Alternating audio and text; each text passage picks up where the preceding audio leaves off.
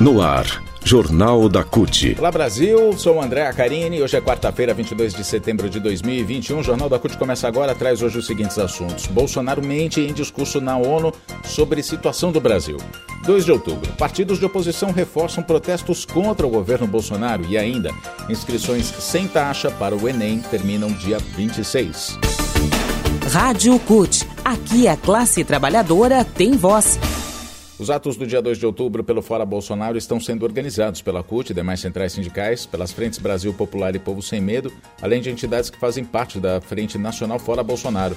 A convocação é reforçada pela mobilização de partidos de oposição ao governo que formaram uma frente unificada, que vai estar mobilizada para os próximos atos. Além do dia 2 de outubro, uma nova manifestação para o dia 15 de novembro também está sendo organizada. Presidentes dos partidos PT, PSOL, PCdoB, PSB, PDT, Rede, PV, Cidadania e Solidariedade participaram de um encontro na semana passada e reforçaram a participação nos atos. A fala do presidente Jair Bolsonaro na Organização das Nações Unidas, na ONU, na manhã desta terça-feira, reforça a urgência em ocupar as ruas em todo o Brasil, no dia 2 de outubro, para exigir o fim do governo. Entre os inúmeros motivos para o impeachment, o discurso mentiroso de Bolsonaro colocou o país em uma situação de vergonha mundial por ter o pior presidente de todos os tempos. Aos líderes mundiais, o presidente mentiu descaradamente sobre os combates à pandemia, aos incêndios florestais, à crise econômica do país, com grande repercussão na imprensa nacional e internacional que apontaram as suas falsas informações. E a gente vai falar sobre elas daqui a pouco. Em entrevista ao portal da CUT, a deputada federal Gleice Hoffmann, do PT do Paraná, presidenta do PT, inclusive, afirmou que é importante que todas as forças democráticas estejam alinhadas para que Bolsonaro saiba que tem gente que vai defender a democracia. Qual é o papel dos nossos movimentos populares nesse, nessa, nessa luta, Gleice? Fundamentais, fundamentais. Aliás, eu quero parabenizar aqui a CUT, parabenizar todas as entidades que fazem parte da CUT, a Contrato também, por estar juntos nessa caminhada, mobilizando né, as categorias aí que estão relacionadas para apoiar essa luta, a luta popular. E nós temos que cada vez mais conversar com o povo sobre a crise no Brasil, mostrar que a consequência direta desse desgoverno, dessa falta de é, respeito à democracia, dessa maneira do Bolsonaro atuar, que nós estamos tendo de novo problemas graves no país, né? A renda baixando, o desemprego aumentando, as pessoas sofrendo. Ele não dá conta, ele não consegue governar. Então, quanto mais nós pudermos falar, esclarecer a população, as entidades fazerem isso, mais nós vamos ter força para enfrentar esse homem. E, com certeza, o Congresso Nacional também vai é, ter uma, uh, enfim, uma resposta. Eu espero né, que com o volume dessas manifestações, o aumento da pressão popular e da opinião pública, o Congresso deu uma resposta à altura a Bolsonaro. Presidente Jair Bolsonaro, no seu discurso na 76ª sessão da Assembleia Geral da ONU, na manhã de ontem, terça-feira, atacou a imprensa e o socialismo. Foram cerca de 13 minutos de mentiras e informações distorcidas sobre temas como o combate à corrupção, o desmatamento da Amazônia, e sobre a fiscalização do meio ambiente. Bolsonaro disse que o Brasil estaria há dois anos e meio sem corrupção e que os recursos para fiscalização nos órgãos ambientais foram dobrados e que os resultados já começaram a aparecer. Ele também aproveitou o tempo para insistir em práticas erradas no combate à pandemia do novo coronavírus, com críticas ao lockdown e o apoio ao tratamento precoce. A CPI da Covid do Senado apura denúncias de corrupção na compra da vacina indiana Covaxin, que envolve vários amigos de Bolsonaro, entre eles o deputado Ricardo Barros, do PP do Paraná, líder do governo na Câmara.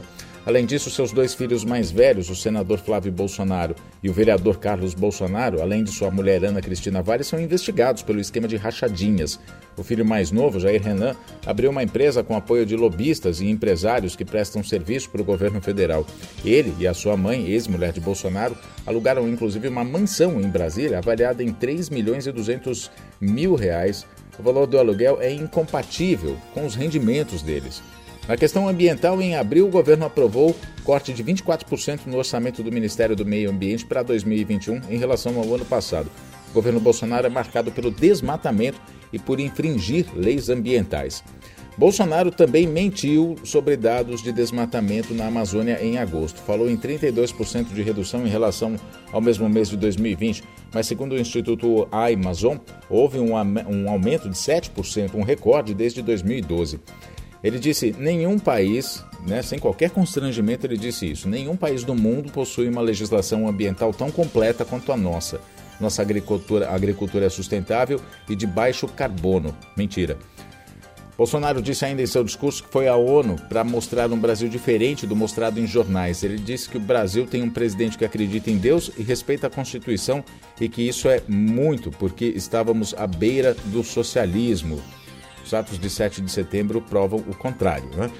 Estatais davam prejuízos de bilhões de dólares, ele disse, hoje são lucrativas. Nossos bancos eram usados para financiar obras em países comunistas sem garantias. Ele também disse isso no, no, no, discurso da ONU. Tratamento precoce, ele sobre a pandemia disse que sempre defendeu combater o vírus e o desemprego com a mesma responsabilidade. Ele disse ainda que as medidas de lockdown deixaram um legado de inflação e as pessoas foram obrigadas a ficar em casa por prefeitos e governadores. Ainda assumiu que fez o tratamento ineficaz contra a Covid-19, que vem disseminando, apesar de ser constatado pela ciência que não tem nenhum tipo de eficácia. Segundo o presidente, é uma forma de incentivar a autonomia dos médicos na busca pelo tratamento precoce. Disse isso sem se preocupar absolutamente nada com a saúde das pessoas. E, inclusive, ele disse: fiz tratamento inicial contra a Covid. Nosso governo é contra a vacinação obrigatória. O discurso de Bolsonaro foi amplamente criticado e combatido né, por órgãos da, empresa, da imprensa, especialistas, enfim, como foi considerado como um, um discurso mentiroso e, como a gente disse no começo aqui, colocou o Brasil em uma situação de vergonha mundial. Notícias. O governo Bolsonaro foi forçado a voltar atrás em uma decisão de restringir o acesso à gratuidade na inscrição do Enem para que estudantes não justificassem o não comparecimento às provas no ano anterior é que o Supremo Tribunal Federal, STF, deu ganho de causa a uma ação movida pela UNE, União Nacional dos Estudantes, a União Brasileira de Estudantes Secundaristas, a UBS, e pela, Edu, pela Educafro. A iniciativa teve o apoio de partidos como Cidadania, PCdoB, PDT, PSB, PSOL, PSTU, PV, Rede Solidariedade e além do PT, é claro. Até o próximo dia 26, então, vai ser possível conseguir a isenção da taxa de inscrição no Enem. A gratuidade pode ser acessada no site do Enem, inclusive para os estudantes de baixa renda que tiveram isenção da taxa do exame no ano passado e não compareceram à prova. Esses estudantes foram os maiores alvos dessa suspensão de isenção, né? Que agora o governo teve que voltar atrás. O Ministério da Saúde tem feito pouco esforço na divulgação das novas datas de solicitação de isenção da taxa de inscrição do Enem. Isso tem que ficar bem claro. Para conseguir a isenção na taxa de inscrição para o Enem, estudantes precisam estar cursando a última série do ensino médio em escolas da rede pública, ou ter cursado todo o ensino médio em escola da rede pública ou como bolsista integral da rede privada com renda per capita igual ou menor que um salário mínimo e meio. Além disso, quem declarar situação de vulnerabilidade socioeconômica de família de baixa renda e inscrito no cadastro único para programas sociais do governo federal também tem isenção. Jornal da CUT fica por aqui. Muito obrigado pela sua companhia. Nós nos falamos na próxima edição. Até lá.